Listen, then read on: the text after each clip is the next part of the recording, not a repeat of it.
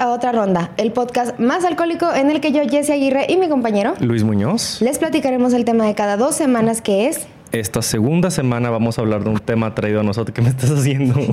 Perdón. un tema traído a nosotros por Winehouse.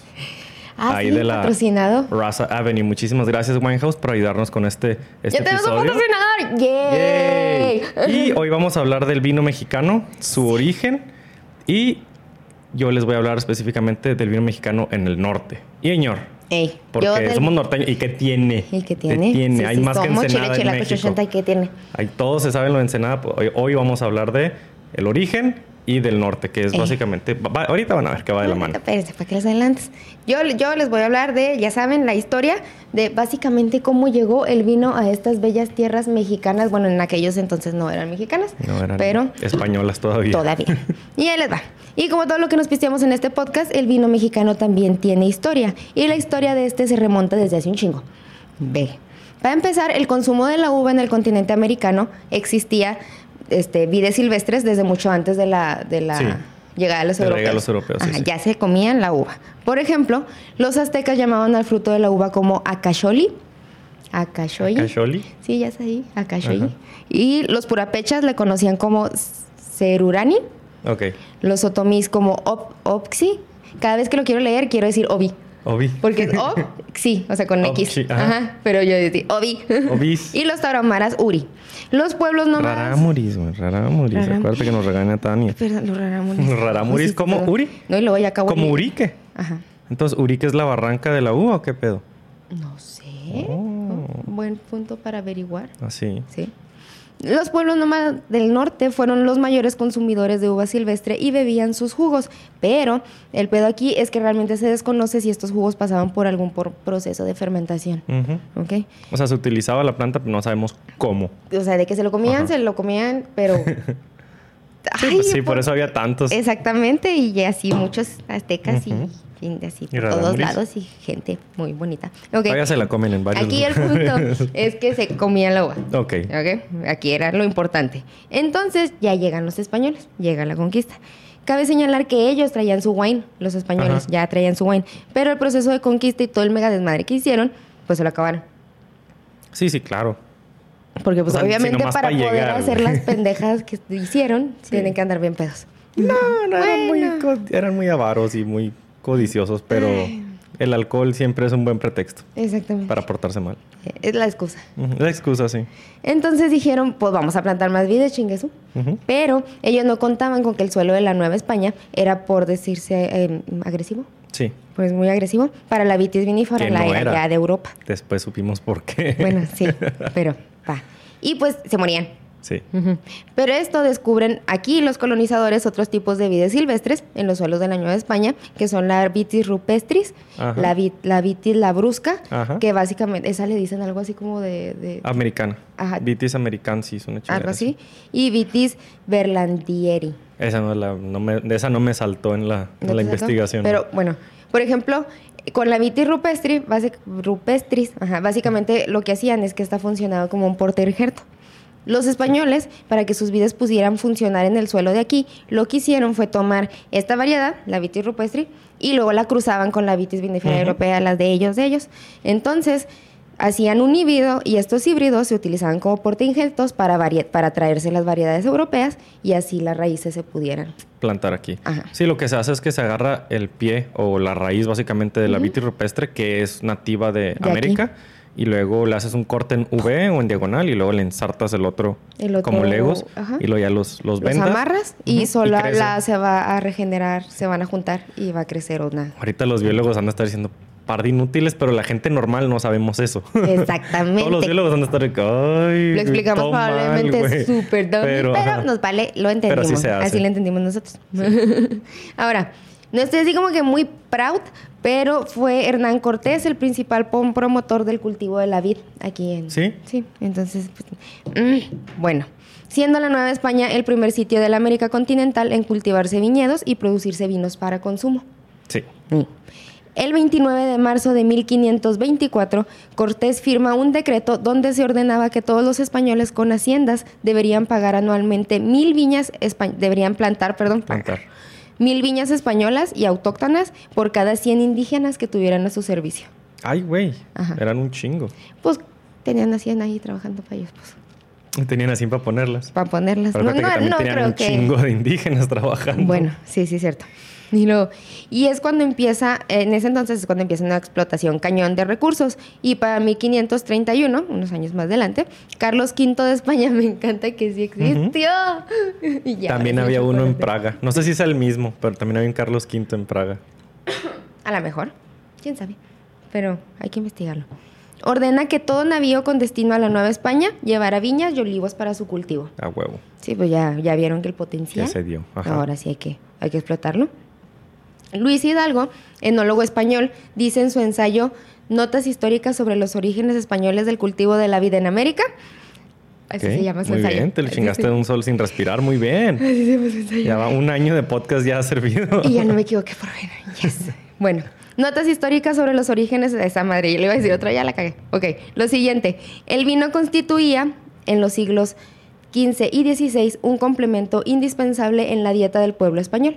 Y por ello, desde el primer momento, está su presencia en los bastimentos de las expediciones de descubrimiento y colonizaciones de América.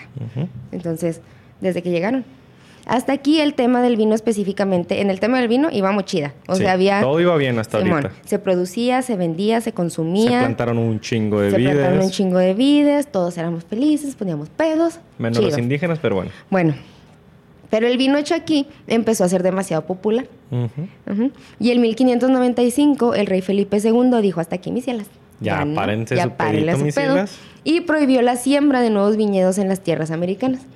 Porque estas, en sus palabras, eran una competencia desleal con los productores de la península ibérica, porque las hectáreas sembradas eran cada vez mayores en en- acá en la península que en- Sí, América es muy grande y España en, comparación es, es muy pequeña. Es muy pequeña, entonces le empezamos a ganar en extensión de territorio en y en plantíos y, ya no les gustó. Sí, sí, sí.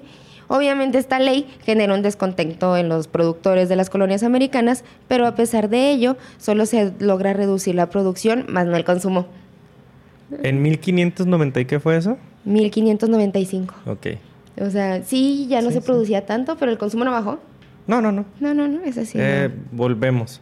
Si lo prohíbes, nada más va a ser más caro. Exactamente. Pero se va a seguir Y consumiendo. lo vamos a querer más. Sí. Sí. Y, fue- lo vamos a agarrar de peor calidad porque entonces ya agarras panteonera, ¿no? El vino panteonero así de lo que fuera. Y miren, los mexicanos tomamos, tomamos Tony ya que nomás vamos a Sí, tomar. qué chingados. Vamos a perdonar. Exactamente. Y luego ya nos vamos a cruzar más años, como unos 200 más adelante, hasta 1769, ok. cuando Fray, Fray Yu- Junípero, ¿Junípero? Junípero, es- mezclé, pocha. Sí. Junípero Serra lleva de Loreto hacia el norte de la península de la Alta California la planta de la vitis vinífera para el consumo de los habitantes de las misiones californianas, fundando la primera, que fue la de San Diego de Alcalá. Ok. Entonces él. Muy bien. Ah, eh, pues que en estos tiempos Disney todavía era de nosotros. Todavía tenemos California. Toda- por California. eso él iba y se lo llevó para allá. Exactamente. Todavía podemos ir sin visa a Disney. Exactamente.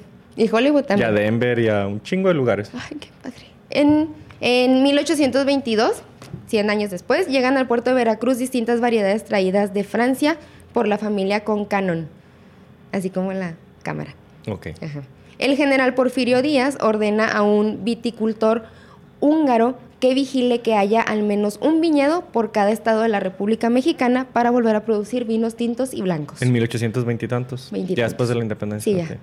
Ah, ok, pues sí, ya después de la independencia. 1820. Chingar su madre la Sí, corona. de hecho, ahorita me voy a rezar la independencia porque me estoy dando cuenta que los puse mal en orden. Pero pues Ajá. bueno, a- a- ahorita. Es parte de la historia. Ajá.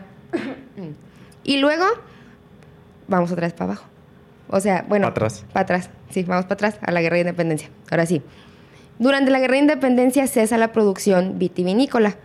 El, el- el clero pierde poder ante el Estado cuando se expropian sus bienes y propiedades.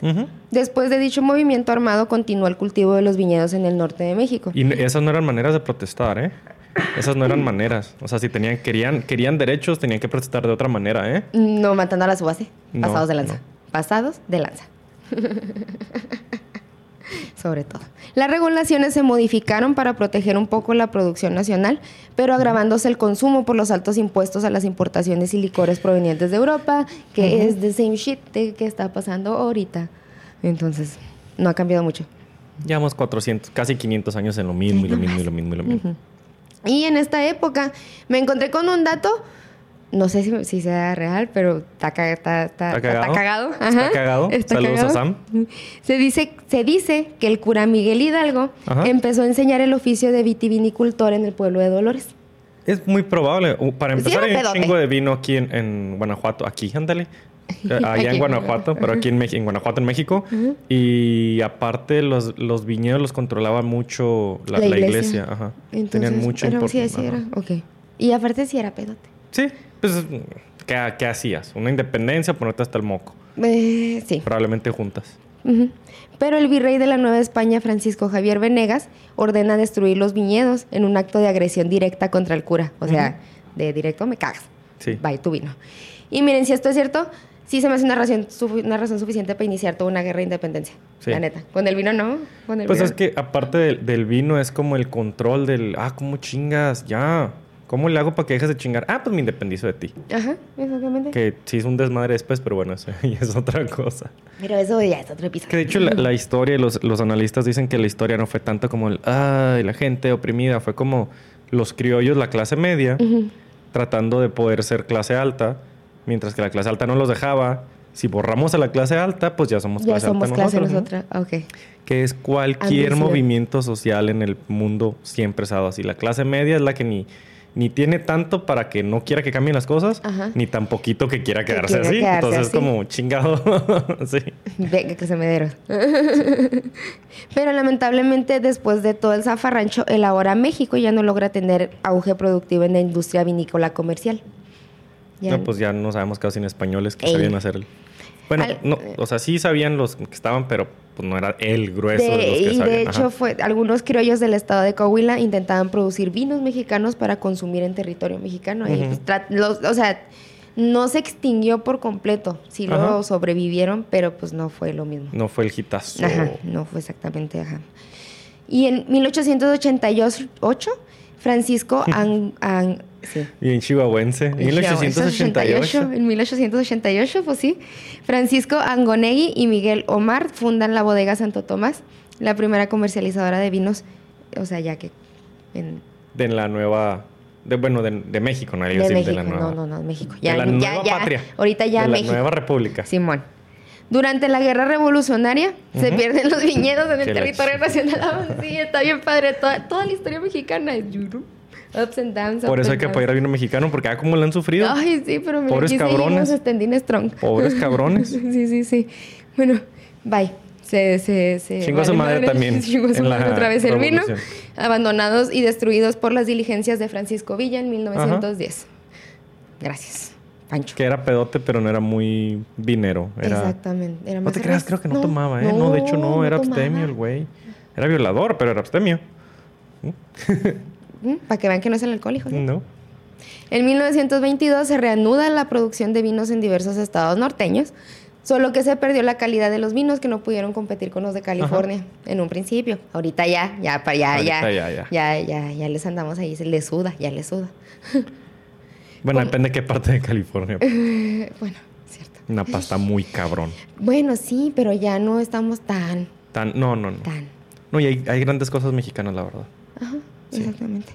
Como se podrán dar cuen- cuenta, mm, pasaron muy serios altibajos durante la historia del vin- de la viticultura durante nuestro país, lo que trajo como consecuencia que entre los siglos XVIII y XIX la viticultura nacional atravesó por periodos de proceso muy este, drásticos de adelanto, retroceso, adelanto, retroceso, es muy inestable, ¿ok?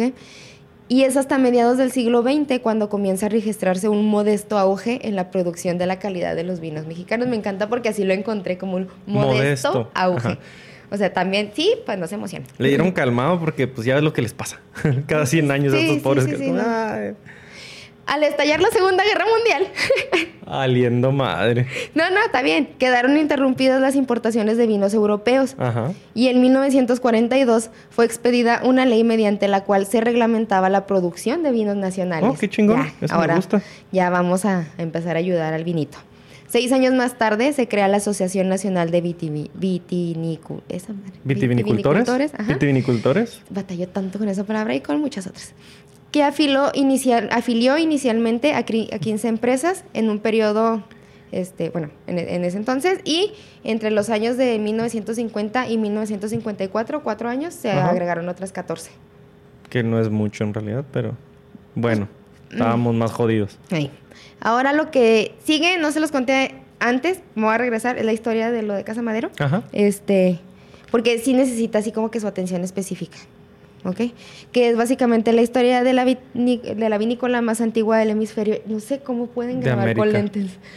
Está cabrón. Está cabrón. Está bien cabrón. Simón. Se remonta a 1595, cuando Lorenzo García, uno de los primeros españoles que llegó al entonces llamado Valle de Parras, solicitó la merced o dotación de tierras, o para que mejor me entiendan el uso de suelo. Ese, lo cual se le entregó dos años después, el 19 de agosto de 1592, fecha cuando se, funda la empresa vinatera, que hoy cuenta con, si no me fallaron los cálculos, 424 años de actividad. Ajá.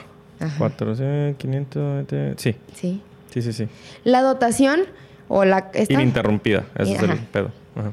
La hizo el gobernador de la Nueva Vizcaya, Diego, Diego Fernández de Velasco, y la merced por escrito está firmada por el rey Felipe II de España, con el propósito de plantar viñas para producir vino y brandy, dando así formal nacimiento a la hacienda de San Lorenzo, lo que hoy conocemos como Casa Madero. Casa Madero. Ajá. Ajá, que es lo que le- ya les dijimos de la etiqueta. Sí. Es esa carta. Esa es la carta. precisamente esa carta. La que viene dice al esa fondo que no se entiende ni madre, pero sí. Ajá, es esa. Dicha acta la conservan los dueños actuales como una reliquia. Según se fue vendiendo la hacienda, fue pasando de mano en mano. Este, y pues, Y pues ya. herencia. No, no pero, Ay, pues pero luego vinos la carta chi- hace sigue. vinos bien chingones. Hace vinos bien chingones, la carta, no, la carta ahí sigue y la Sí. tienen reliquia. Ok, por medio de la Merced está certificado que Casa Madero es la vitivinícola más antigua de América y el señor Evaristo Madero Elizondo adquirió esta empresa por 500 mil francos el 12 de abril de 1893. Es un chingo. De aquella, era un chingo de dinero. 500 mil francos. Para que tengan noción de lo importante que es mencionar a Casa Madero y su, y su, y su merced firmadita, 1597. Ajá. La destilería más vieja con licencia del mundo, o con la licencia más vieja propiamente, es Bushmills de 1608, creo. O sea, estos güeyes 11 años antes, ¿Antes? ya tenían el permiso de producir vino. Exacto. Eso La es como antigüedad ponerlo en contexto. de, ah, cabrón, pues siempre no estamos tan jodidos. No, no, no, no. De hecho, sí, nomás, pues de repente nos va mal. no mal. Como cada 50 años. Simón. Al adquirir la empresa, este, don, don, aquí, don Evaristo, este, mandó a sus hijos y a sus nietos a estudiar a Europa para que estudiaran el cultivo de la vid, el proceso de los brandis, de los vinos y de las bebidas fermentadas. Solamente su nieto mayor se le fue por la política, que fue don Francisco y Madero, que fue presidente. El Francisco y Madero. Él, Francisco y Madero, exactamente, quien hubiera sido parte de la tercera generación de dueños y administradores de Casa Madero si no se hubiera hecho presi. Pero pues fue presi. Está bien.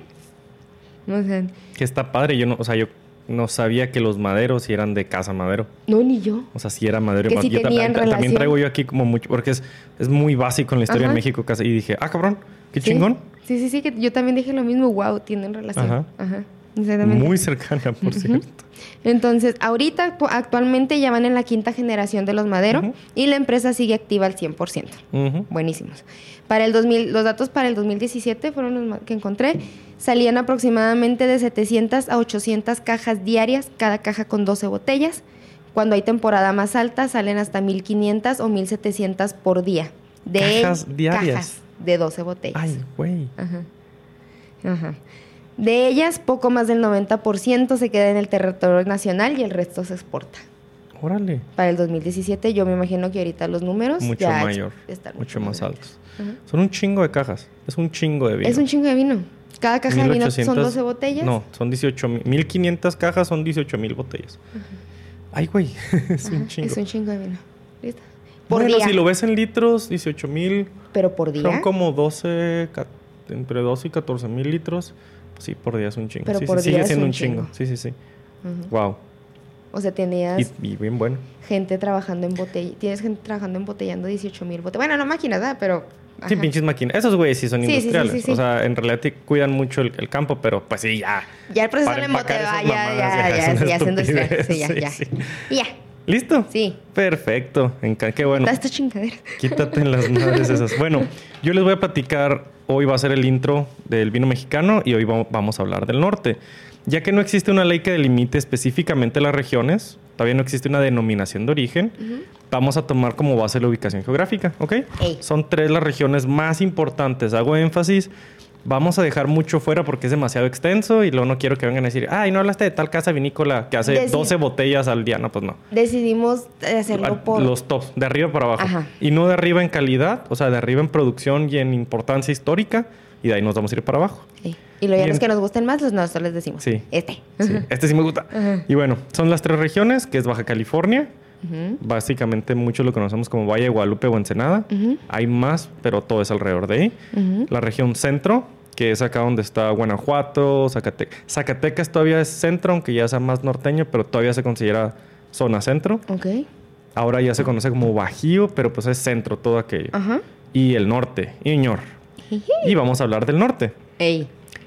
Para hablar del norte de México hay que hablar de una región muy extensa de desiertos muy extremos, como los de Sonora, los de Baja California y de Chihuahua.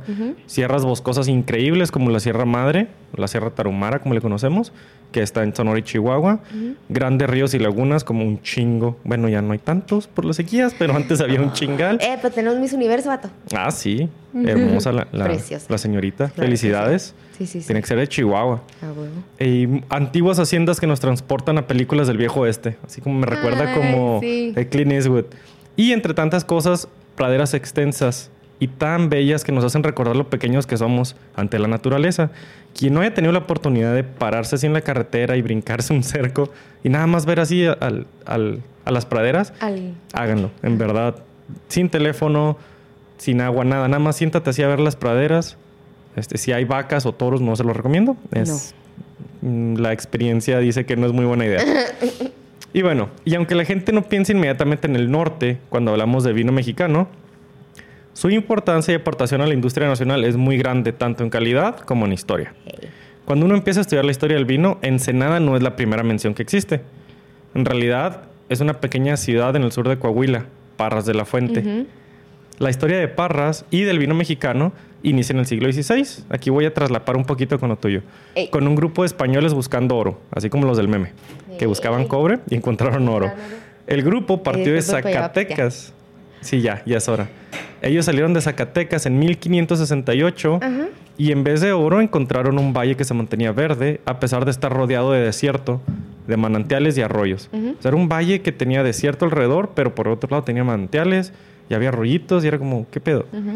En este valle encontraron vides americanas, ya las mencionamos, la vitis rupestris y la vitis labrusca y la otra que no voy a tratar de mencionar. Está bien raro el nombre, no. Pero estas vides nunca se pudieron usar para hacer vino. La neta, su fruto no sirve para hacer vino y simplemente se, usen para, se usan para injertos, para prevenir la filoxera. Ah, porque son súper resistentes. La raíz de las vitis americanas es muy amarga, entre comillas, para el insecto, entonces no le gusta. Y la, la raíz de la vid, vin- vitis vinísfera, que Más es la como dulce, ¿no? es más dulce, es más, y es más blandita. Entonces, pues el insectito le entra y se la come. El insecto no desmadra la vid, lo que pasa es que la deja herida y se seca o se infecta. Exactamente. Y es lo que se le lleva la termina por morir. Tres años después de 1568, o sea, en 1571, don Lorenzo García recibió el primer permiso legal de todo el continente americano para producir vino.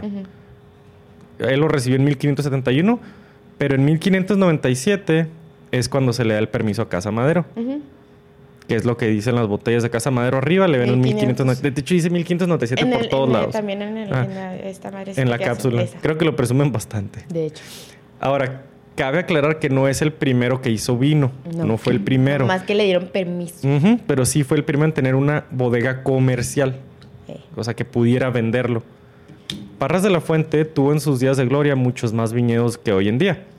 En 1765, un obispo de la Nueva Vizcaya de nombre Don Pedro Tañarón y Romeral visitó la ciudad de Parras y escribió lo siguiente, y cito, Este pueblo de Parras es el lugar más rico del obispado por el ventajoso fruto de vinos y aguardientes que producen sus viñas, que son copiosas y muy frondosas.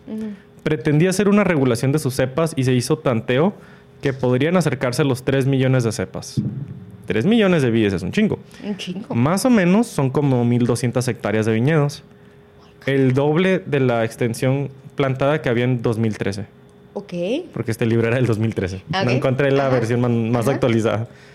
Bueno, sí, ¿Qué pero no me llegó. La neta es que no me llegó, pinche. No alcanzó a llegar. Pinche mercado libre. bueno, les mencionaré las bodegas que ya están establecidas, grandes, fuertes y que tienen una reputación muy sólida. ¿eh? Va a haber más, hay muchas más, pero estamos hablando de las que digamos ya, ya son quien son. Ya tiene, están. des-. A lo mejor hay unas más ricas, más chingonas, pero todavía están creciendo. Estas ya tienen. Ah, mira, hija. Mira, hija de... ¿Y por qué cuando abrimos? Ah, por el movimiento. Es que se subió Ivy, aquí nos está escuchando, Ajá. justo cuando Jessie está tratando, de abrir la Tratando- y botella. ya saben que es muy como que ella. Ok, y vamos a empezar con Casa Madero. Don Lorenzo García fue el dueño original. No le hace, nada más hazla para aquel lado. Sí. Para que no esté enfrente del micro. Don Lorenzo García fue el dueño original, como Jessy comentó, pero pasó por muchas manos después de él. En 1893, don Evaristo Madero, el abuelo de Francisco, la compró.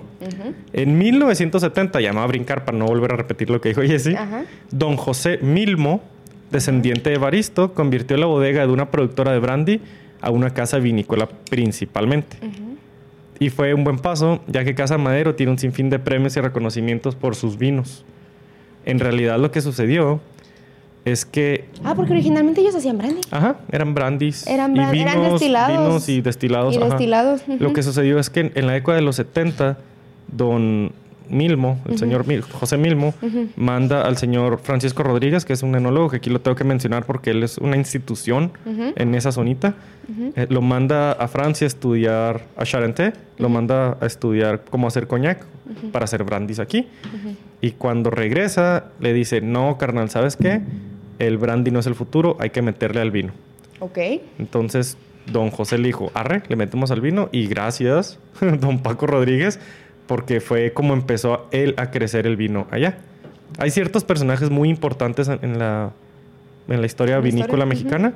Yo creo que don Paco Rodríguez, para, para el vino del norte, que es de toda esta región, es el enólogo top. Top. Ajá. Tenemos en Ensenada al señor Hugo de Acosta, También, que al señor José Luis Durant. Fue más o menos de, de- también es de las vinícolas también más reconocidas. Sí, es de y- los... Y, de, ahí de los 900. Ajá, Ajá. Muy cabrón, de los 70s, 80s. Ajá. Entonces, pero después hablaremos de ellos. Hoy, hoy quiero hablar de Paco Rodríguez. Y bueno, ya suficiente de la casa vinícola, ya me da el madre. Casa Madero cuenta con cuatro líneas de vino. Y voy a empezar de abajo para arriba, ¿eh? Monteviña, que no lo anuncian en su página de internet, sí, por favor, flaca. Son vinos tintos y blancos económicos. De hecho, es- En el eso sí es 2013 cierto. costaban 100 pesos, ahorita los busqué y ya andan en los 200 y garra, güey. No está mal. Los he probado. Son no, vinos para comer. Para comer, exactamente. Sí, si, te haces un- si te haces una torta ahogada, te Ay, chingas un vino de esos. Una torta de colita de pavo. Una torta de colita de pavo. Ajá. Algo pedorrón. O, si tienes pizza cal- fría en el refri, te abres uno de esos. Ah, Exactamente. No vas a abrir. Está muy padre, está, está rico, pero sí, yo no sabía que es de Casa Madero y en la botella no dice que lo que a Casa No, Madero le encanta. no dice Casa Y en la botella, no- así nada más en las letras así chiquititas, esas que tienes que poner la dirección del lugar de embotellamiento. Hacienda Vinícola Algo, Madero, ajá, ¿no? algo Chingadera así. así, ajá. Ajá. Nada más así y si sabes, pues haces la conexión, si no, ne. Yo sabía esto y luego me metí a la página original de Casa Madero, a la, página web, y no vienen. Y yo, ah, cabrón. Y lo dije, a huevo tiene que salir. Y me metí. Y Soriana, donde lo tiene anunciado el Monteviña, ahí sí dice, hechos por Casa Madero. Madero. Es como te hagas pendejo, güey, tú vendes esto. Este es tuyo. La verdad, no son unos grandes vinos. O sea, no es como van a ganar premios. No es un pero es Rivero para tomarse. González. Ajá, no es un Rivero González como el Ajá. que tenemos aquí. Gracias a Abel de Winehouse. Ay, precioso, siempre nos Chulada. Sí. También, de hecho, también hablo de Rivero. Ahorita va. Ah.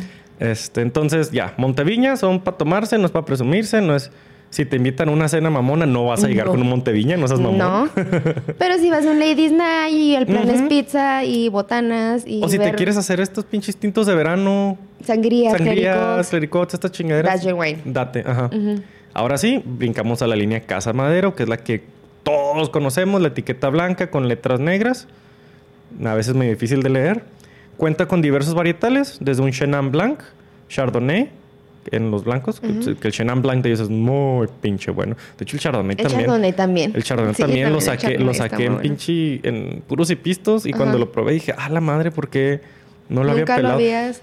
Tal vez porque hace mucho que lo tomé y ya mi paladar ya dice, ya te hartaste de tintos, güey, bájale a blancos poquito. A mí se me hace que Me también... supo delicioso. De, de cierta manera hay esta psicología de Casa Madero, de que, ay, es que es Casa Madero, porque pues, no sé, hay Ajá. cierto... Porque es industrial. Ajá, Porque sí, es industrial. O sea, cuidan mucho el campo, como les mencioné. ajá. Pero ya una vez, y ya una vez que la, la uva está en la bodega, ya son maquinotas industriales, cabrón. Y nosotros, pues así como tomamos carta blanca, podemos ser bien mamones. Y Sí, entonces... sí, sí, sí. Podemos tomar cervezas de 25 dólares o carta blanca de 60 Sí, sí, el, el six. Entonces, Entonces, ¿qué otro tiene en la Casa Madero? Pues el Merlot, el Cabernet Sauvignon, eh, un Malbec, que en el 2013 no lo hacían. Y yo dije, esto güey le falta. Y el, uno de los vinos que yo más tomo así a lo estúpido, el Shiraz de Casa Madero. ay, El Shiraz precioso. es una estupidez por lo que cuesta y luego yo lo traigo del paso y me sale más barato todavía porque no paga los impuestos mexicanos. Y luego tienen, después de Casa Madero, tienen lo que yo considero que es la línea dinámica de ellos, que no es barata, pero es muy agradable y a todo el mundo le pinches gustan. Se llaman los B. Ay, sí, los dos...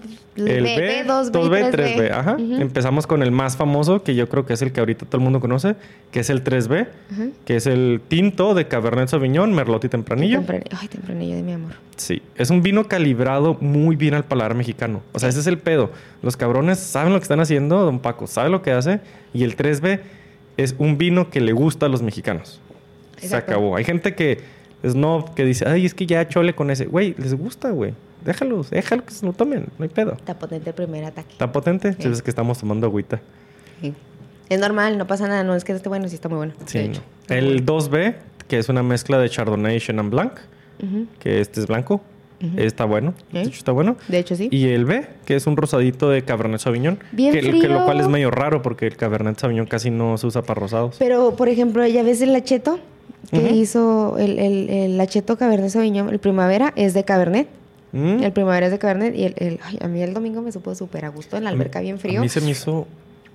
Para ser de Cabernet se me hizo bastante dulce. Ey, Muy afrutado para ser de Cabernet. No sé si era fue por la Nomás parte copa de la jarra. Ah, yo pensé que el domingo No, no, probado, no. te Ya, ya lo había probado. Ajá. De hecho, con Abel me dijo, me hizo que me lo llevara. Sí, sí, y... sí. Para el precio está bien. Está barato. ujú. Lacheto primavera con rosado Cabernet. Está rico. Y bueno, tenemos... ay, Eh, te estoy sí, 18. sí, sí, sí. Y está la temperatura correcta. Ok. Sí. Ah, tenemos la línea premium. Estos sí ya son los, Ay, los big boys. No, están preciosos. Antes se llamaba Casa Grande, era una etiqueta blanca que traía una, no sé si un racimo o una vid dibujada y abajo decía Casa Grande con verde. Está medio culerona la etiqueta, la neta. Sí, estaba feyona, fea. sí, sí, sí. De hecho, El diseñador podrías- no le echó muchos huevos no, a de ese hecho hasta podrías diseño. pensar que eran vinos de menor calidad Sí, por la etiqueta. siendo que eran los de Siendo más que eran arriba. los de más arriba, Ajá. pero la etiqueta está tan fea. Sí. Hoy ya se llaman Gran Reserva. Y ya y está sí preciosa está la, bien la- la, la etiqueta. Es blanca. blanca con letras doradas, es una preciosura. Bueno, entre estos tengo que destacar dos. El Chardonnay Casa Grande. Es un vino ah, de Chardonnay con 16 meses de barrica, creo, pero tiene mucho balance entre su fruta y su madera. Es una mantequilla. Es una mantequilla, pero afrutada todavía. No, no es como un Chardonnay de Empecé Napa. No es como un Chardonnay californiano americano que es como No. pura mantequilla, No, no, pura crema. no, no. Este todavía sabe a frutita. Sí, la acidez ya no está muy presente. O sea, sí, la acidez ya pasó a segundo plano. Pero sigue la fruta y sigue la- muy rico, en realidad. Sí se lo y sí- sí este se lo es el único. Casagrande medio económico. Económico. Creo que anda entre 400 y 600. Depende de dónde lo compres. Sí, sí, sí. Me ha tocado verlo en 400, me ha tocado verlo en 600. Si y se lo ahí y pueden, cómprenselo porque sí, Sí. sí, es uno muy rico. Si les gusta el vino blanco con barrica, esa es una chulada. Y bueno, eh, una, una situación de este vino que lo hace muy interesante es que es fermentado en barrica y reposado en sus mismas barricas donde se fermentó. Ok. Y se le hace batonage. Ujú. Por eso tiene estos sabores a lías. Se le hace el batoneo, que es, se mete el vino a fermentar, ya limpiecito, sin sólidos, a la barrica, se le agrega su levadura y cada tanto se mueve con un bastón, el bastoneo, las lías adentro para que suelten. Se llama autólisis. Las lías cuando ya se acabaron el azúcar, se empiezan a comer entre ellas las- la, la levadura. La levadura. Y son estas notas como de mantequilla, como de, de la cava. Por eso la cava sabe tan Eh, como a delicioso. queso, como a queso, ajá, ajá. esa- y como esa nota lejana ácida del queso, eso es. Exactamente. Y para aclarar, es especial porque me pasó una vez con mis alumnos de que se confundieron. Ellos pensaban que, o no sé si alguien, hay quien pueda pensar que la fermentación se hace en las barricas siempre, pero no. No, no, no, la fermentación se hace en, por En separado, tanques, en ajá. tanques, este, y luego ya se pasa a barrica nada más para pura crianza. Entonces, este, por la manera en la que está hecho, es lo que lo hace tan Sí, se lo trae tanto. Y es muy dado para los blancos, especialmente para el Chardonnay. Porque es el casi que el único blanco que soporta eso. De hecho. Me ha tocado Cabernet, eh, perdón, Sauvignon Sauvignon Blancs Es que la este, franceses, es- pero es, la Sauvignon Blanc es mi lloroncita. Sí. A pesar de que es tan ácida. Ah, Ah, ah, pero te iba a decir, es, es en sabor es muy ácida y es- puede ser, puede ser hasta que hasta agresiva. Ah, Sí, sí, sí. Ajá. Depende del gusto. Y la Chardonnay en sabor es súper delicada y suave y, es más resistente. Va. Otro gran reserva que a mí me fascina, que se los recomiendo mucho, la neta, es el Casa Grande o el Gran Reserva Chiraz. Ay, está precioso. Y es que el pedo es que la uva Chiraz en el Valle de Parras se da. O sea, se da hermoso, se da bien bonita. Este Chiraz es un vino corpulento con muchas especies, mucha pimienta, mucha zarzamora, mucho higo, mucha ciruela negra. Vaya, hasta regaliz tienes en nuez, en nuez, en nariz y en boca, pero no me molesta. A mí no me gusta mucho el regaliz. Y todo esto, toda esta, esta- esta mucha potencia viene envuelta en la barrica que trae 18 meses o 24, no me acuerdo. Trae un chingo de Creo que barrica, es ¿eh? 24. Trae un chingo de barrica. Ujú. Y la barrica que le entrega, pues le da chocolate amargo, le da cuerito y, y lo hace que el café, el retrogusto se vuelve muy largo, Ujú. muy largo y muy placentero. O sea, es un vino que te tomas a sorbitos. Y despacito y agu- para la plática se me Sí, yo el está- Casa Grande Chiraz, bueno, Gran Reserva Chiraz, siempre me lo tomo con cortes. Ah, no, sí, es, Cortes grandes, te iba a decir. grandes cortes. Solo no mames. No, No, solo cuando, bueno, cuando dije para la plática es una cena. O sea, Sí, platicar sí. cenando tranquilamente tu corte de carne, te tu pides- vino a Te sorbitos. pides un porterhouse o un tibonzote o un ribaizote Sí, pero sí solo no, no solo va a una cachetada. bien especiado. Este, si lo puedes pedir así con pimientas o con esta cremita con ajo que les echan, porque el vino te lo se la pela. o sea, lo que le pongan a tu carne, el vino ese te lo borra. Ajá. Es un ah, es una cosa increíble. Es de mis yo creo que es de mi top 5 de vinos que me han gustado en la vida. Yes. Pero probablemente es el más barato de los que me ha gustado. Y fíjate, eh, sí hay, hay, hay gran reserva, hay de esos de Merlot, ¿verdad? Hay un Merlot, Ma- no Malbec. Malbec. Malbec. Malbec, apenas es a lo que iba. Yo no soy muy fan de los Malbec mexicanos. ¿no? La verdad. Este, los argentinos, sí, mis respetos, la verdad, por algo tienen su, su- fama. Se pero los, los mexicanos no soy muy fan. Y ese es un Malbec que me, Sí. me encanta. Sí, pero es que esto ya está, trae, trae toda la mano estos cabrones. Bueno, sí, pero está Es delicioso. Esta línea sí no es tan industrial, esta sí ya es más cuidadita a mano, sí, esta sí ya. Más artesanal. Aparte del Shiraz está el 3B, que no es la misma combinación de uvas. Creo que el 3B Gran Reserva sí trae, es Cabernet, es Cabernet Sauvignon, Merlot y Cabernet Franc, creo. Ah, ok. No trae tempranillo, no trae una de las que lo traen los otros.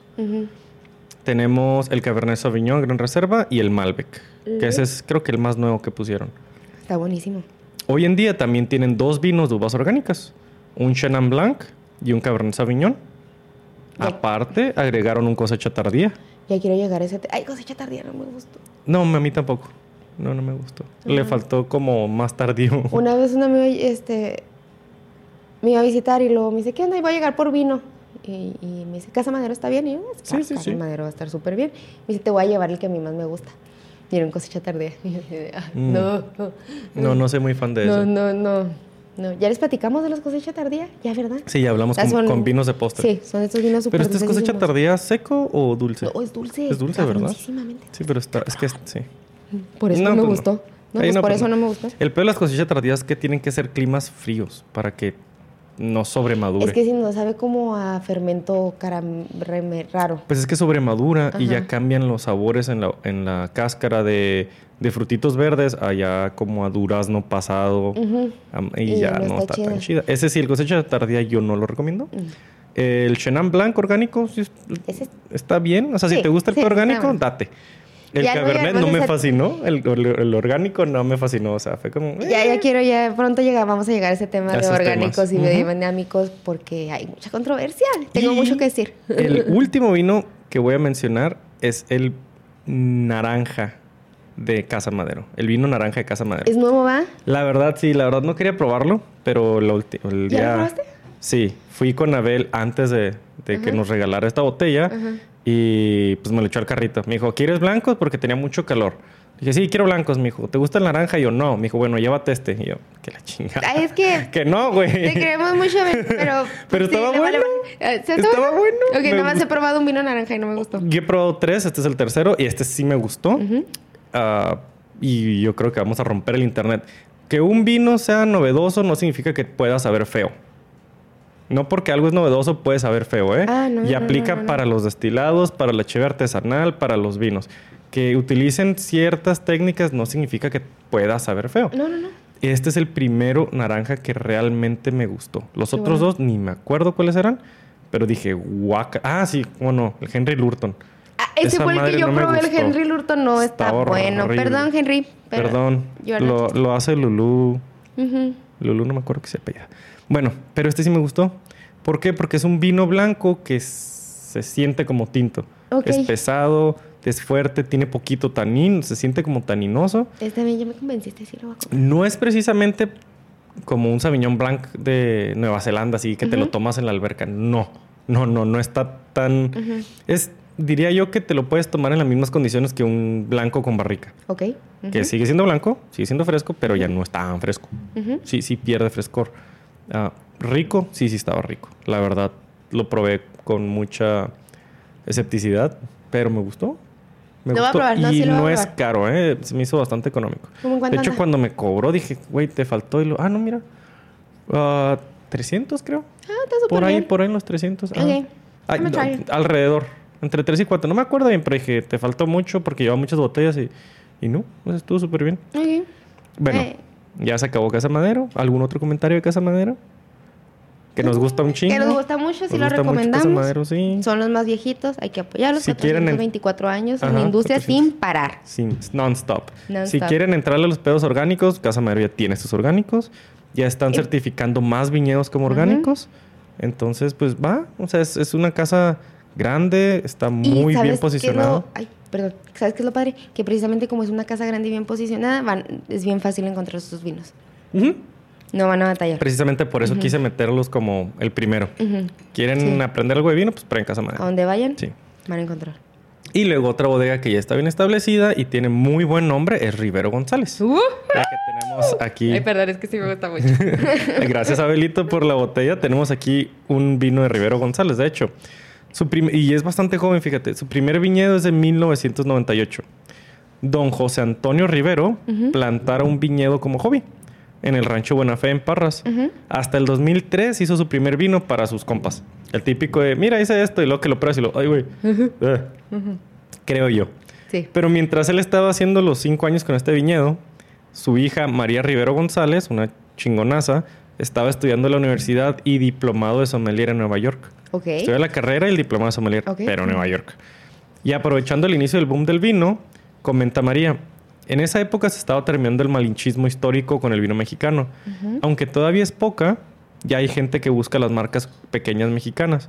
Les interesa mucho el alto control de la calidad. Ujú. Sí, es que, es, que- y es una realidad. Sí. Entre menor la producción, pues más atención le puedes Más atención poner le a tu pones. producto. Algo muy llamativo de Rivero González es el diseño y cuidado de sus etiquetas. Y esto no es casualidad, ya que la primera contratación de la empresa fue una diseñadora gráfica. Fue ¿Eh? lo prima, o sea, se estableció la empresa y lo primero una diseñadora para tener una buena imagen. They're pretty. Vi- eh, Rivero González cuenta con algunos viñedos. Uno muy importante se llama La Lagunilla, que está enseguida del rancho Buena Fe, el rancho original del papá, que es propiedad de la vinícola también. Se encuentra, en este viñedo se encuentra una colina, justo en medio del viñedo, desde la cual se pueden ver hermosos atardeceres que sirvieron como inspiración para el nombre de la línea de etiqueta que estamos tomando ahorita. Ah. Ese cielo o cielo. Es cielo. Esta línea cuenta con tres monovarietales y un ensamble, que si no me equivoco es- Este tenemos es el el ensamble. ensamble. Ajá. Y estaba viendo y es un ensamble precioso. Sí, está muy bueno, ¿eh? Ya después del primer traguito ya baja. Es que el tanino Está fuerte. Ahorita se los pero ya baja. pero sí, sí está muy bueno. Bueno, cuentan con nueve vinos diferentes. Ya cuando me metí a investigar dije, ay, güey, tienen un chingo. Ah, tienen dos líneas, que es la Rivero González y la línea Cielo. Ese Cielo, ajá. Que la verdad eran demasiados vinos y tenían nombres raros y nomás dije, tienen un chingo de vinos. Muchos vinos. Me brinqué a otra Y este vinícola y yo, bueno. ah, cabrón. Pero sí, está bueno. Pero en Rivero González es una chulada. Lo es de en Parras, White House. Este, de Valle de, de Valle de Parras. Y es- sí es muy, muy, muy buen vino. Porque también, o sea, ya se está conociendo más el vino mexicano, pero se está quedando mucho en el Valle igual. No de que se esté quedando, de que todo el vino es allá, me refiero a que todo el mundo piensa que El- nada más allá. el renombre vino, se está el quedando renombre, allá, ajá. Exactamente. Uy, ahorita voy a entrar a otra que No, está bien cabrona. Voy a mencionarles una muy pequeñita. que, bueno, no es pequeña, pero a los que nos gusta el vino no es tan importante. Se llama Bodegas Ferriño. Ah, bueno, es que sí, Fundada en 1860 en Cuatro Ciénegas, Coahuila. Está un poquito al norte. Eh, Rivero González y Madero están al sur. Esta está un poquito al norte. Cuatro Ciénegas, Coahuila es una zona de protección, de preservación natural. De- ajá. Está Área bien protegida. cabrón. Un área protegida. Métanse a ver fotos, es una cosa hermosa. Ferriño es, es fundada por un inmigrante italiano, Miguel Ferriño, y sigue siendo de los Ferriño hasta hoy, desde 1860. Bueno, la mencioné porque ellos hacen el vino conocido como Sangre de Cristo, que es un tinto semidulce hecho con uva Lenoir y rosa de Perú. Ni pinche idea cuáles son esas. Otro moscatel, ¿Qué? otro que es moscatel generoso, rosa de Guadalupe. Sí, a huevo. Y yo, Rosa. Con razón sabe así. hacen un moscatel generoso y un vino tipo Jerez. ok. También hacen brandis y licor de granada en la misma bodega. O sea, estos güeyes de todo. Esto, mira, El sangre de. Cristo es muy conocido porque es el, es el que se usa para consagrar en muchos lugares. Vino de consagrar, exactamente. O para el pavo en Año Nuevo.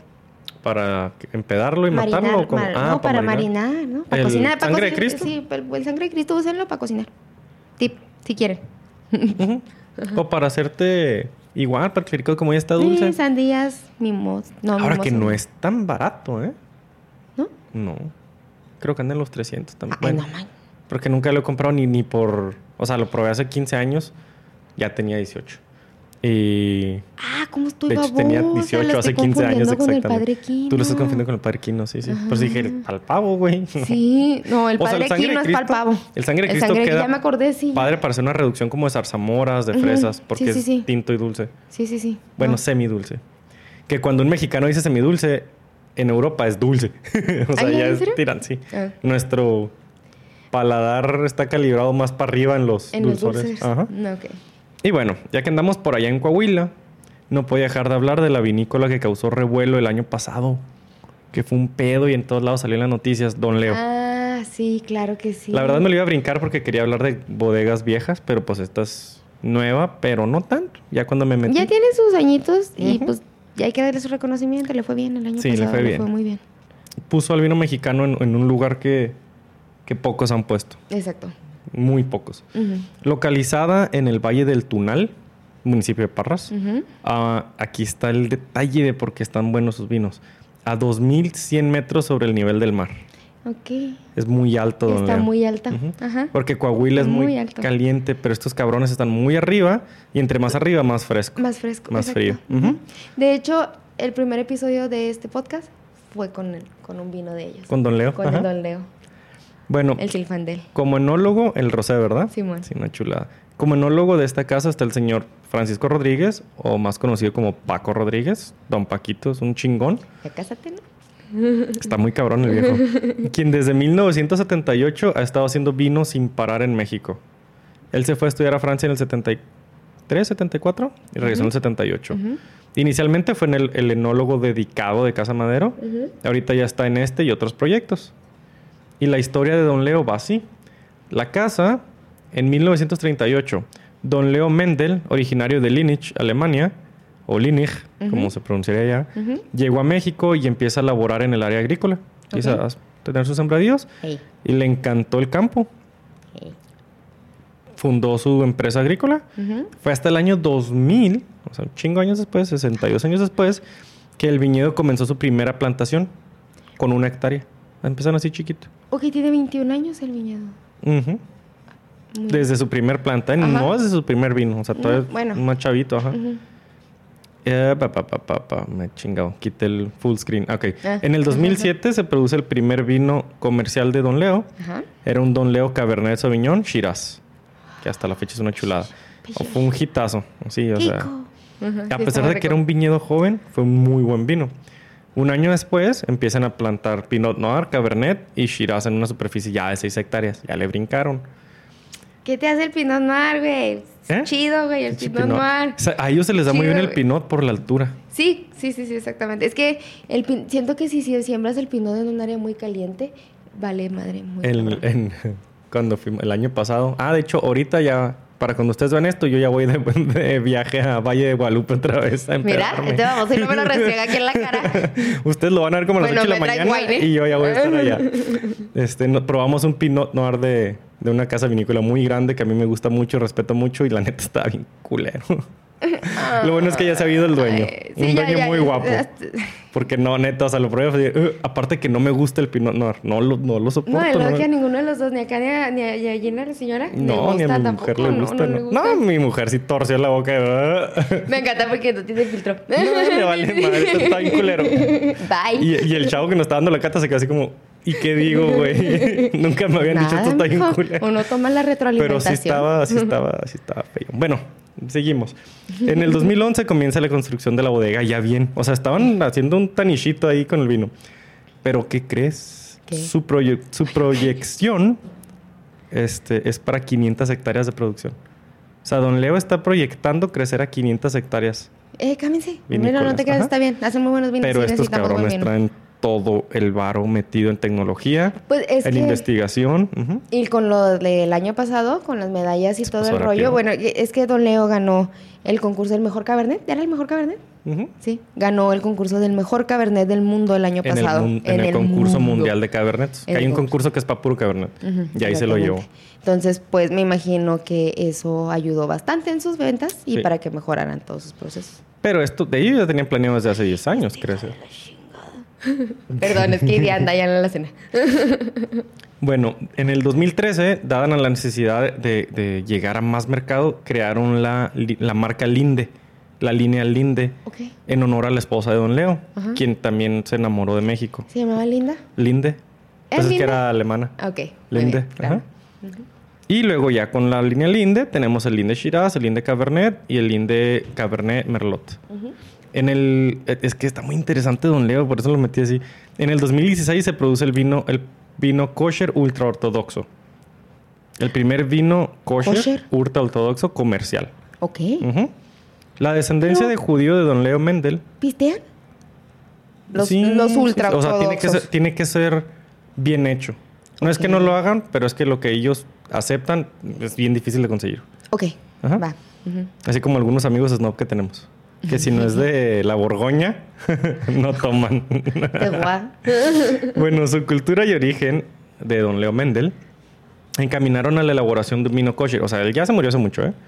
Siendo de los pocos vinos en México con esta certificación. Ok. Viñedos Don Leo la adquirió con la presencia y autorización del licenciado. Vienen unas siglas bien raras, pero es Liberson. El apellido del licenciado. ok, ok, Bastante judío, güey. Generando un, un vino ultra ortodoxo, kosher, de alta calidad y comercial. Ok. Este vino se, produ- se produce bajo los preceptos del kashrut. Es decir, su elaboración debe cumplir normas estrictas bajo la supervisión de una autoridad religiosa judía o una persona calificada y autorizada por la institución religiosa. Ok. O sea, no cualquiera puede ir a meterle mano. Literal, Tienen judíos. tiene que ser manipulado por personas judías todo el proceso. Ok.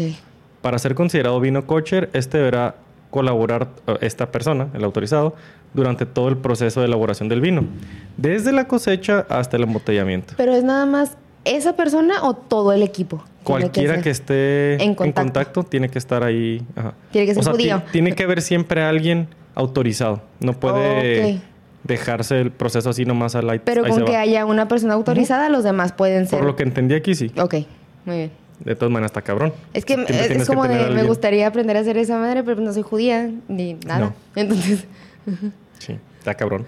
pero Y ya en el año pasado, el Don Leo Gran Reserva 2013 fue galardonado con el trofeo más importante del concurso internacional de Cabernets, de Cabernets, como el mejor Cabernet Sauvignon del mundo. Venía en la super pinche cata del, de este, el SOM, el sommelier SOM, que se pida SOM. Y está muy larga, medio hueva. Y bueno, Don Leo cuenta con las siguientes etiquetas. Un rosé de Sinfandel, muy rico, súper fresco, una chulada. Un Sauvignon Blanc, también muy bueno. Ese no lo he probado, me falta. Y un aperitivo de cuatro varietales, que se llama Stellar o Estelar. No lo he probado, la neta no soy muy de aperitivos. Y luego de la línea Don Leo tenemos el Pinot Noir, que ese sí está bueno, ese sí me gusta. Ok. Un. Cabernet Shiraz, el Gran Reserva Cabernet. Sí está bueno, el Pinot Noir del- de, ellos sí me gusta. Te lo juro que sí está bueno. Sí, te lo juro que sí. De hecho, cuando estuvimos en Valle con el presidente del Consejo Mexicano Vitivinícola, estábamos, le preguntamos, ¿no? Como, oye, ¿qué onda? ¿Vamos a hacer denominación de origen? Vamos, el acoplado. Va a ver y dijo, no, güey, está bien cabrón. Y luego, como, ¿por qué? Es que yo no le puedo decir a una región que, bueno, no podemos, él no va a decir, pero no podemos decirle a alguien que deje de hacer algo porque tienes a gente en el valle en que es muy caliente cultivando uvas que no se dan y luego tienes a gente, por ejemplo, como Don Leo eh, cultivando Pinot Noir y que se le da muy bien. Ajá. Y, luego en el Bajío tienes tintos como Santa Elena, que tiene el Sofi, que es muy buen tinto. El pedo es que si, si nosotros aquí en México nos limitáramos a las reglas de las denominaciones de origen, probablemente los vinos no serían tan buenos. Una No. característica del vino mexicano es que trabajamos con uvas en tierras o en climas que no son precisamente de la uva que ella propia, espera, lo ajá. que la uva espera. Entonces generan vinos muy interesantes que ganan concursos mundiales. Sí, la verdad es que sí. Y ¿qué tenemos también? Don Leo Ujú. y el Cabernet. Ah, el kosher ultraortodoxo es Cabernet Chiraz. Ah. Entonces, básicamente sus viñedos, nada más es el mismo viñedo, nada más como que este está más cuidadito. Es más orgánico el pedo y todo. y hay un güey lo con una cosita aquí ahí cuidando el pedo. Y luego tenemos la línea Linde, que es el Cabernet, el Cabernet Merlot y el Shiraz. La verdad, yo creí que el Linde eran más barato, pero no. O sea, cuesta lo mismo el Don Leo Shiraz y, el, y el Don Leo Linde. Yo creí que era más barato, pero no lo busqué y no, está igual. está, son muy buenos, Don Leo es muy bueno. La verdad, mis respetos para Don Leo. Sí, no, mis sí, respetos verdad para sí Paquito, por eso me quiero casar con él. Aunque, aunque se enoje acá. Está bien, me adopten. Está muy no, cabrón, está eso. muy cabrón, Paquito, está muy cabrón. Participa en varios proyectos y, y mis respetos. Sí, la verdad es que sí. Y ahora sí, llamarte a hablar de Parras. Vamos a hablar de la vinícola más grande del estado más grande. ¡Chihuahua! En Chihuahua. Porque ha de usted saber que nosotros hacemos muy buen vino. Y señor. Sí, bueno, señor. nosotros no, pero aquí. Ay, siempre viene acoplado de a huevo. Nosotros Pero bien promoviendo el estado. Y en Chihuahua encontramos Hacienda de Encinillas. Uh. Que es todo un hito también. Tienen un chardonnay con barrica también delicioso. El blanquísimo. Ajá. 80 kilómetros al norte de la ciudad capital de Chihuahua, o sea, Chihuahua, Chihuahua, se encuentra la hacienda de Encinillas, que no es cualquier pinche hacienda. Se estima que en sus tiempos de gloria, así lo más cabrón, que fue entre siglos XVIII y XIX, llegó a abarcar un tercio del territorio del estado. Algo así como unos 8 millones de hectáreas. O sea, somos el estado más grande, chavos. Imagínate. O sea, este rancho era más grande que la inmensa mayoría de los estados. Yo creo que nada más... Una, la hacienda que- de un güey. Ajá, la una hacienda de un familia. güey, o sea, en la hacienda de un güey cabían varias veces varios todos de los, los estados. Y era un güey, ahí lo menciona el cabrón. Eh, esta hacienda fue propiedad precisamente del general Luis Terrazas, un personaje muy peculiar de la historia mexicana y clave en la política del país durante el porfiriato. Eh, era un cabronzote, estaba muy cabrón don Luis. Ajá. ¿Dónde está tu hacienda? Este, ¿Dónde está mi hacienda? Ahí tengo unos pinches hectáreas, pero no se da... Pero ahí podemos sembrar agave. No se, no se da ni la tierra, güey. Hasta la pinche tierra se muere. Y bueno, les recomiendo de, de puro cotorreo que lean un poquito de Don Luis Terrazas. Era un viejo muy cabrón. Sí. Una vez, no sé quién le preguntó, oiga, don Luis, ¿usted es de Chihuahua? Y así de mamón dijo, no, Chihuahua, es mío. Ah, la Pues sí, un tercio de Chihuahua sí es del. Lo que sí sé es que don Porfirio le preguntó, oiga, ¿cuántas cabezas de ganado tiene? Y el viejo le dijo, le puedo poner una cabeza de ganado por cada durmiente del tren de Chihuahua a la Ciudad de México. Los durmientes son los, pues básicamente las tallas estas que están en el. Y pues sí se lo creo. No, sí, yo también. Sí, sí, no. Está bien. Me, me encanta, aparte, el tremendo tamaño de huevos de cabrón. Sí, no, Ajá. unos pinches huevotes el Sí, viejo sí, cabrón. sí, pues era general. A huevo. Y bueno, hoy en día la hacienda cuenta con jodidas 14 mil hectáreas nomás. Ay, nomás. Sí, hay jodido. ¿Quieres más? Ay, jodidito. Y sembradas hasta el 2013 tenía 40 de vides, nada más. 40 hectáreas. Hasta el 2013. Ahorita 40 es un son un chingo, chingo. más. Sí, 40 son un chingo. Ahorita pero ya ahorita son un chingo más. Estoy seguro que es bastantito más. De esas 40 estuvieron planeadas, esas 40, bueno, ahí va lo interesante de Hacienda de Encinillas. Hacienda de Encinillas pertenece a una familia de empresarios políticos de antaño muy ricos, muy ricos.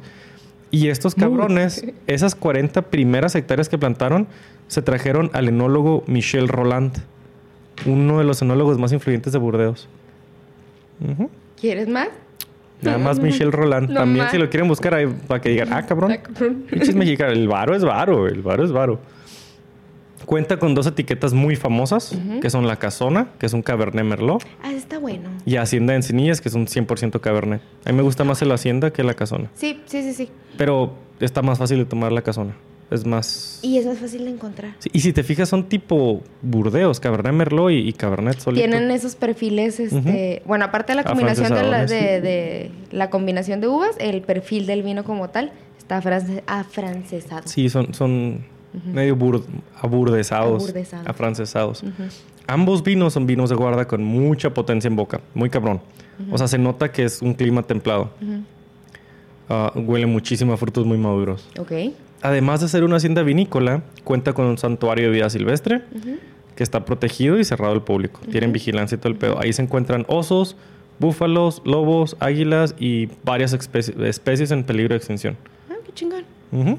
Y yo que era feliz que Quinta Altozano tuviera perritos, güey. Ay, güey, Quinta Altozano. ¡Tiene perritos! No voy a ir ahora que vaya ¿Por para Quinta? Altozano porque ya traemos el schedule así bien lleno. Ay, los perritos. Bueno, este viñedo, aparte, por respeto a la naturaleza, lleva el 100% de sus procesos de forma orgánica. No utiliza nada de químicos de la mano humana. Todo el- es orgánico.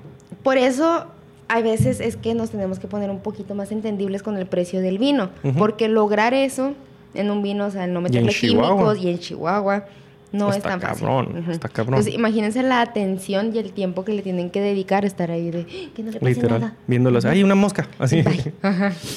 Y son 40 hectáreas, es un chingo de terreno. Y bueno, tiene nueve líneas. Todas tienen nombres bien raros. El primero es blanquísimo, que es el Chardonnay con barrica. Tienen, lo tienen sin barrica y con barrica. ¿Con barrica y sin de los barrica? dos. Ah. Ajá. Y el de los dos están muy buenos. Mi favorito es el de con Con barrica. barrica. Sí. Y luego tienen un, uno que se llama María Rosé, que es un merlot rosado, obviamente. Tienen uno que se llama Herminia. Este no entendí. Uno que se llama Herminia, que es merlot, merlot normal. Tienen un Angelín Shiraz, que me gusta mucho. Ah, sí, claro que sí, está precioso. El Angelín Shiraz me gusta mucho. Debo decir, acá, para que vean, no es muy fan del vino chihuahuense todavía. En proceso, esperen. Así como el Son con el whisky. es que son muy poquitos. ajá, le falta variedad. Pero el Angelín Shiraz, yo creo que fue de los primeros chihuahuenses que, que, que te, que Sí, te gustaron, ¿va? Que me gustaron, sí. Entonces, es muy buen vino. También precio anda 300, Había 400. encontrado en un del río, patrocinanos del río, un La Casona Gran Reserva 2010. Es que del río tiene buen Los guardan muy bien, el pez y que los guardan muy guarda bien. Ujú. Y no mames, lo abrimos y pues fui a una fiesta con mis, con mis otros amigos sommeliers, que es básicamente una peda. Eh, y pues todos llevamos como vinos así muy padres y yo llegué ¿por qué con este, yo llegué con yo llegué con este casona de Chihuahua 2010 y pues me hicieron el feo cuando lo abrimos. Fue, ah, cabrón. Este y luego, güey, ¿dónde lo conseguiste? Yo, ni madre, culeros. Mira, me voy a chingar todas las No, botellas. y, y es que sí. en Del Río consigues, porque yo algún tiempo trabajé para la distribuidora que le surte precisamente a Del Río. Y en Del Río te vas a encontrar adobe Guadalupe, te vas a encontrar vino de piedra, te vas a encontrar buenos vinos, güey. Sí, sí, sí. Nada más Sí, hay que rascarle. Exacto. Y bueno, tenemos, ¿qué otro tenemos? Tenemos el Angelín Cabrón Sauvignon, uno que se llama Asís, que es Merlot Shiraz, el Casona, que es el Cabernet Merlot, el Megacero, este es como el, el más popular porque trae como un stag, un es venado, la un alce. cabeza de, como la cabeza de un... No, no es venado. un ven- de un ¿Es ay, alce? ¿Alce? ¿Un alce? Pues sí. ¿Un toro? No, no, no. No, sí es, sí es venado o alce. Ajá. Trae un alce, es, la botella es negra y el alce está dibujado en dorado. creo. Dorado y dice megacero. Megacero. Que es un ensamble de tintos. Básicamente todos los que les quedan ahí lo hacen muy bonito. Está un poquito tosca la, la, la etiqueta, Sí, sí, porque es muy largo el, el dibujo. pero Y el Hacienda, eh, Hacienda de Encenillas, el Cabernet, 100% Cabernet. Este, es muy bueno ese. Bueno, en realidad, casi todos son muy buenos. De hecho, creo que todo lo que he probado de incendios me ha gustado. A mí casi todo. Ah, casi todo. El, el- el pedo aquí en Chihuahua hay más viñedos. De hecho, hay una, hay una página, bueno, un perfil de Instagram que se llama, que se llama Toma Vino de Chihuahua. Pero al Chile casi no hay. Casi no los consiguen. Y pues ni que voy a mencionarlos, ¿no? O sea, no voy a hablar de, de rarezas. Exacto. Hay en Casas Grandes, hay en Amiquipa, Cuauhtémoc, hay en Cuauhtémoc, Delicias. hay en Aldama. Ahí, ahí la llevan, ahí la llevan. Pero todavía les falta...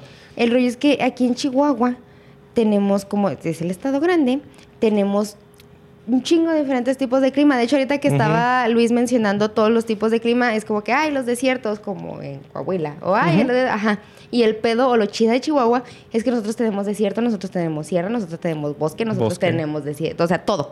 Sí. Tenemos todos los tipos de climas. Más nos falta el mar chingado. Exactamente. Entonces, hace o facilita muchísimo el, o la, la adaptación de diferentes uvas de diferentes lados, porque yo puedo tener allá las que se adaptan al calor y luego allá Y en la sierra las sí. del frío y luego, o sea, es una es la ventaja de Chihuahua. De hecho, aquí mismo en Juárez, nosotros nos encontramos en una franja entre el- un desierto de la chingada y un valle ya fértil. De hecho, ¿no traes lo de la franja del vino?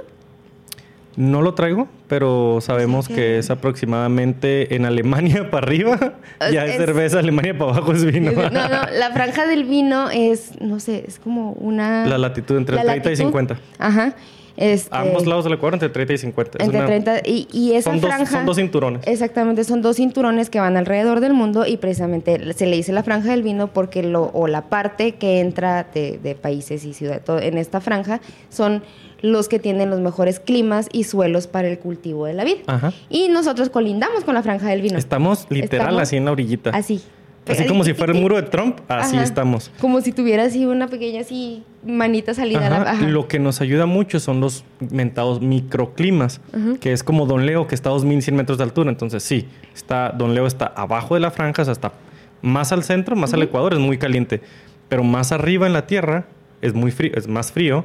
Por eso el Everest siempre está nevado, porque es muy alto. Entonces, Don Leo es lo que le tira parotote, que está muy alto, y pues ahí está bien fresco. Ajá. Y por ejemplo, son dos líneas y en la parte de abajo, por eso los vinos argentinos son tan mamones Ajá. algunos, porque también Chile, Chile Uruguay, están ahí en medio de la en pinche medio, franja. Ajá. Entonces sí, franja del vino, ¿qué era? Sudáfrica, 45, tre- 60, entre 30 y 50. 30 y 50, ajá. Arriba y 30 y 50 En abajo. relación con el Ecuador, mejores tierras, ahí estamos. Igual, por eso si, te, si se fijan Australia y todo este pedo están justo ahí. Los vinos australianos son muy buenos, ¿eh? Oh, fuck No sé yeah. por qué la gente le hace así como... Porque les ven con corcholata, con taparrosca. Ok, no, Yo era de esos hasta hace cinco años. No, no, Aprendí el a vino callarme. australiano es Sí, chulada. sí, de hecho hay vinos de gran reserva australianos que traen corcholata. hemos pensado hacer el capítulo de Australia. Tenemos, se los Está, debemos. está muy interesante. ¿Y en qué me quedé? Ah, este, en vinos de Chihuahua. Bueno, hay, hay muchísimas casas. De hecho, por ejemplo, enseguida en Cinillas está otra casa vinícola que se llama Piñamora. Que ellos tienen buenos vinos, pero todavía les falta crecer, les falta distribuirse más. Ellos son muy de Chihuahua y Juárez y Parral. Saludos a Parral, la capital del mundo. Eh, por eso no, no mencioné historia aquí, porque pues es... tal les falta, tal les Ajá. falta. Las casas que mencionamos son casas muy establecidas ya. ¿No traes o sea, pinesque? ¿Pinesque? No. Ujú, ¿No? Ok. no, no, no, no. No, es que nomás estoy soltando nombres. De pues. los que nos acordamos, Sí. está, está Altamira, está Pinesca, está eh, Valtierra, Eh, Piñamora, Cabal. Alveo, Cabal. Bueno, Cabal no lo mencioné por otras razones, porque es muy poquito. No, y aparte Cabal es, es Es muy, muy boutique, muy, muy, premium. comercial, pues es el patrocinador de la selección mexicana. Mm, Ellos le tiran más a, a la onda comercial. Este Casa Establo, No los he probado, fíjate. Eh, yo probé... Sé que están el- muy bonitas las etiquetas, porque, pero no los he probado. Yo probé el 1917, así se llama, así dice la etiqueta. Y ¿El de, de los hecho, bigotes? el del bigote. Ajá. Porque tiene la, tiene la historia de, de que Casa Establo fue la hacienda que era. Perdón. Lo que es ahorita Casa Establo era antes la hacienda. Ay, yo no me acuerdo cómo se llama. Hacienda. Santa Bárbara. No. El punto es que ahí estuvo Francisco Villa refugiado mucho tiempo. Y ya cuando estuvo Francisco Villa refugiado, y ahí se hicieron varios, este, este, estuvo López de Santa. Hubo un chingo de gente importante ahí porque era como un cuartel donde se reunían las tropas y ya era viñedo. O sea, ya existía como Hacienda Bustillos. Ah, ok, ok. Ahora le, casaron, le cambiaron el nombre a Casa Establo, ahorita ya se llama Casa Establo, pero es la Hacienda Bustillos y sigue siendo la misma hacienda. O sea, es ahí Sí. es donde estuvo. Y ahí es donde hacen los vinos. Y ahí es donde Órale, no me sabía esa historia. Ajá, esa es la historia. Tengo de que- de hecho, justo cuando vi la- así como todas las marcas, Dije, lo único que me falta, que me importe, es Casa Establo. Sí. De probar bien, como, ah, a ver si sí o si Es- no. sí Pero gustó. igual es chiquita, es, todavía su producción no está a nivel nacional. Pero vimos desde Hacienda Enseñas me ha mandado fotos de Morelia. Saludos al Doc Leo. Así tomando una hacienda. y, Ah, mire, chingado, sí, sí, sí, es, de mi tierra. Sí, sí. Que de hecho, probablemente lo probó porque su esposa es de Delicias. Ah, Y le ha de haber dicho, me compras ese cabrón. claro que sí. Vino chihuahuense Vino chihuahuense. Y bueno, existen decenas más de viñedos en esta zonita. Sin embargo, pues, tal como les comentaba, no se han logrado posicionar o están en crecimiento, lo cual los hace muy difícil de encontrar. Entre las casas que yo he probado que no mencioné, que sí he dicho no mames, son Rancho Fortín, Ok. que es una casa de Coahuila también. Ujú, Muy buenos, ujú, buen precio, pero es un pedo casi conseguirlos. ujú. Y Hacienda Florida, que esta sí es como más comercial. Eh. Pero es muy, son muy jóvenes estas dos casas, por eso no las quise Mm, meter. ok, ujú. Hacienda Florida he probado cosas muy buenas. Pero ahí van No toda su despegando. línea, o sea, no todo lo que he probado me ha fascinado, pero he probado dos, tres que sí he dicho, ah, güey, esto está muy bien hecho. Y ahí es Paco Rodríguez, el enólogo también. Eh, ah, por eso, güey. Sí, ¿Qué te sí, haces? pues es que, Ah, ah, ah. que, ¿para dónde se hace uno? Eh, Y con eso concluimos el norte. El intro al norte. Las casas más grandes. Nomás estamos ahí entrando apenas para que vean. Sí, eso nomás fue el norte, que es la que menos tiene. Ajá. De hecho, el- la idea es que Jess iba a hablar de la historia del vino mexicano y iba a hablar de las regiones. Empezando el guion a la séptima página le dije, no, güey, voy a hablar del norte nomás. Sí, porque... No se puede este Me pedo. mandó un mensaje, oye, voy a la mitad del norte y ya voy a acabar el guion. Ajá, o sea, voy a la mitad del norte y ya voy. el- normalmente hacemos ocho páginas cada quien para pegarle una hora, una hora y media. No mames, ¿no?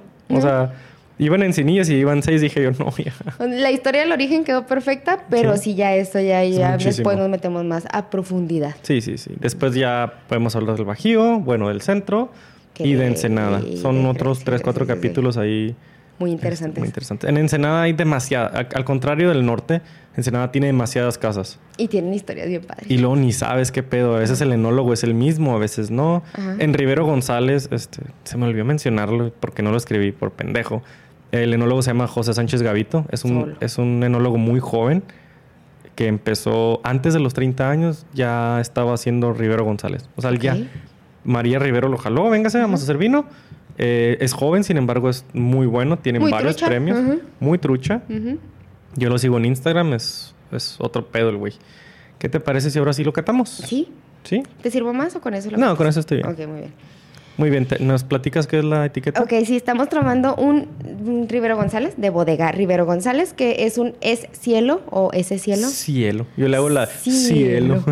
Yo mismo así como que ese cielo, porque sí, como que ese cielo. ese cielo. Porque es cielo. Como ese cielo de allá de- del rancho. Hey, Es un tinto, que es una mezcla, es un ensamble de Shiraz, Cabernet, Sauvignon y Merlot. Ok. Ajá, muy interesante. Shiraz lo ama, Cabernet lo amamos, Y Merlot, Merlot también. Ayuda mucho. Ajá. Ayuda. Es, el merlot es como el Robin de, de todo buen vino. Exactamente. ¿Quieres que, le, que lea las características que le pusieron o No, no, nosotros las decimos? nosotros. Ok, no, básicamente eso es Valle de Parras, Coahuila. ¿Tiene etiqueta de premios o algo? No, ¿verdad? No. Este vinito nos lo patrocinó Abelito. De Muchísimas Winehouse. gracias, de Winehouse. Tiene 13.5% de alcohol. Está, de hecho, creo que tiene más. Ah, sí, obviamente. Acá, entre compas, la neta, creo que tiene más porque ya me les había dicho pedón. cómo se maneja ese pedo de los porcentajes alcohólicos que pero Mañana, mañana. legalmente tiene 13.5. Exactamente. Todo en la legalidad. En color encontramos un vino, un rubí muy profundo, Bastante. joven. Sin embargo, todavía puedes ver a poquito través de él. ¿Eh? Ah, te creas, sí, es medio. Ajá, es medio. Es un rubí medio, medio Pero alta si la te capa. fijas, la corona ya se está empezando a colorar. Mm, Yo lo veo todavía poquito púrpura, ¿eh? Es que tú tienes el... Espérate, ahí está.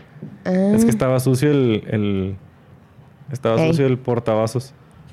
Y, el- y lo sucio se veía púrpura. Es que es como, pur- es como que ya se está mudando. O sea, es púrpura y ya se está empezando a mudar Pero a ya los está cambiando. Sí, ya está cambiando a... Está empezando de a tener joven. destellos. ¿Qué, qué año es? 2017, ¿no? Creo. Espérame, dame tres segundos. Ay, no, no, 19. 19. Ah, eso es muy joven. Sí, es sí. un vino muy joven. De hecho, aquí dice intenso color violáceo. Sí, pues a mí se me hace rubí profundo. A mí con, también. Con el ribete, sí, violeta. Violeta. Sí, el, el- el está colorado. El, el violeta te dice que es joven. Exacto. Que es un vino joven. Ajá. Ya cuando empiezan en los colores más rojizos, más este, oxidados, por así decirlo, ya es que está más viejo el vino. Tiene piernas delgadas. Pero tiene coloración. Sí, sí pinta. Ajá, sí pinta, las paredes bastante. del vino, piernas delgadas, eh, una consistencia media o sea, no está muy intenso, pero tampoco está súper aguadísimo. No, no está ligero. No está es ligero. un cuerpo medio, Es un medio cuerpo alto. medio, Ajá. ajá. Ya que vuelte. O sea, es un cuerpo que sí te llena la boca el, el trago, pero no es pesado, difícil de tomar. Exacto. ¿A qué te huele? Me huele ahorita a jamón Dove. pero el vino, porque me acabo de bañar, pero el vino tiene Paco frambuesa. Rabanne, no, de hecho no me puse perfume para poderlo catar bien. Ah, esa es otra. Bueno, no es como que necesario, pero se supone. A veces nos vale verga, pero se supone que no debemos de usar vino y de hecho es de vino, Perfume. perfumes y de hecho se supone que hasta nos debemos de bañar con jabón neutro. Sí, sí, sí, sí. Porque no podemos olores. Porque De hecho, nos A, a- obstruyen. a los que tengan bigote, cuando vayan a que quieran ir a una cata y que realmente le quieran poner atención, lávense el bigote con jabón neutro o con pura agua. Ajá. O con champú, porque el champú normalmente no deja aroma. Bueno, el de mujer sí, pero el, el El de, vato no. Ajá. Básicamente me va a decir un güey que champú y uso jabón. Sí. Pero sí, lávense el bigote separado de lo demás y cuando se pongan crema no se pongan el bigote porque el bigote acumula un chingo de aromas. Y a mí me ha pasado que ando así en la calle y lo... ¿A qué chingados huele? Y lo... lo ya como que jalo el bigote así para la nariz y lo... Ah, soy yo. Ah, soy yo. Y en muchas situaciones me ha pasado, ¿verdad? Pero bueno. Este, frambuesa. ah, cereza muy madura. Bastante. Está, ay, eh, mora, Mora, sí, sí, sí. pimienta negra. Fr- frutos entre rojos y negros, ¿eh? Ni, No tira ni muy para un lado Ni- ni, muy para el otro. Está ahí como... Porque siento fresa, pero siento mora. Pero siento ajá. siento- ajá. Siento frambuesa, pero también siento así como cereza negra, ciruela, Ajá. Pimienta negra. pimienta negra, sí. Ay, tiene un picor es que no es amable. pimienta. Ah, otra cosa, aparte de la pimienta. Me da como regaliz, como poquito así como licorice. Sí. Probablemente el Porque Shiraz. tiene el de la pimienta, pero tiene otro. Tiene otra cosita. ajá. Es, en, en, en nariz es, es amable, ¿eh? La intensidad... Bueno, es que tengo Está el aire... Tengo el aire en la espalda, pero... Pero es medio... Está poquitito. No es muy ácido. intensa la nariz, está tranquilita. Ajá. No, no los va... Digamos que este no va a ser el vino que digas... Ay, me dejó la boca sabiendo... Lavándome la boca como si fuera el primer trago tú. Como si fuera- Ya llevo mi botella. Está muy bueno. El primer ataque de este vino sí está intenso. Sí Es que te lo tenemos-. Está tibiezón. Ahorita Creo que ya sí se ya. nos pasó de calor, sí. Ajá. No, pero no, no sabe mal. Pero me refiero ahorita Pero es que, que es muy la, la- joven. la primera vez que no lo tomamos. Sí, el tanino intenso. sí dio un... El, sí, la- es, es 2019. Son Lo ta- cuatro tintas. Lo El- taparía y lo metería a la cava, pero me robaron sí. el corcho. sí, ya la escuché ya jugando con él.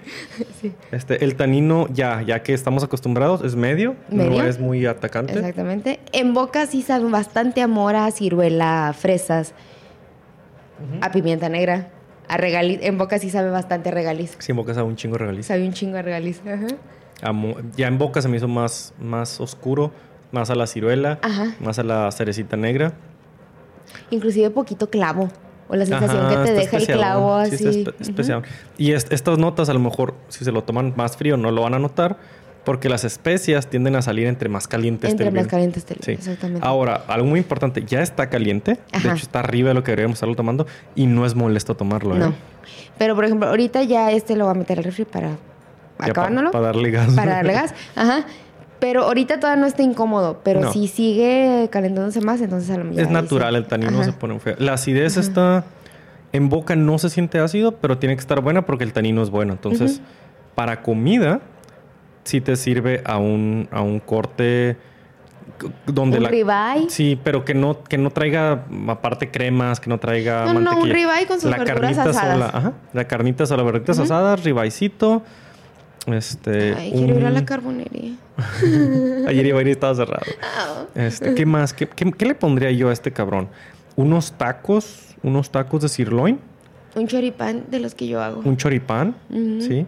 Porque les digo, la, la acidez no se, no se siente en boca, pero para soportar ese tanino es alta. Alta. ajá. O sea- y el choripán trae el chimichurri. El choripán del chimichurri, que Pero es trae grasoso, la que es aceitoso. de la ajá, pero trae la, la grasa de la salchicha. Ajá. Pues muy bueno, nos encantó mucho.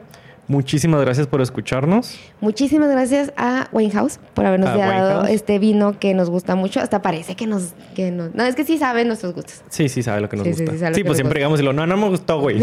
sí. Uy, No, a me decir cagas. pinches encajosos.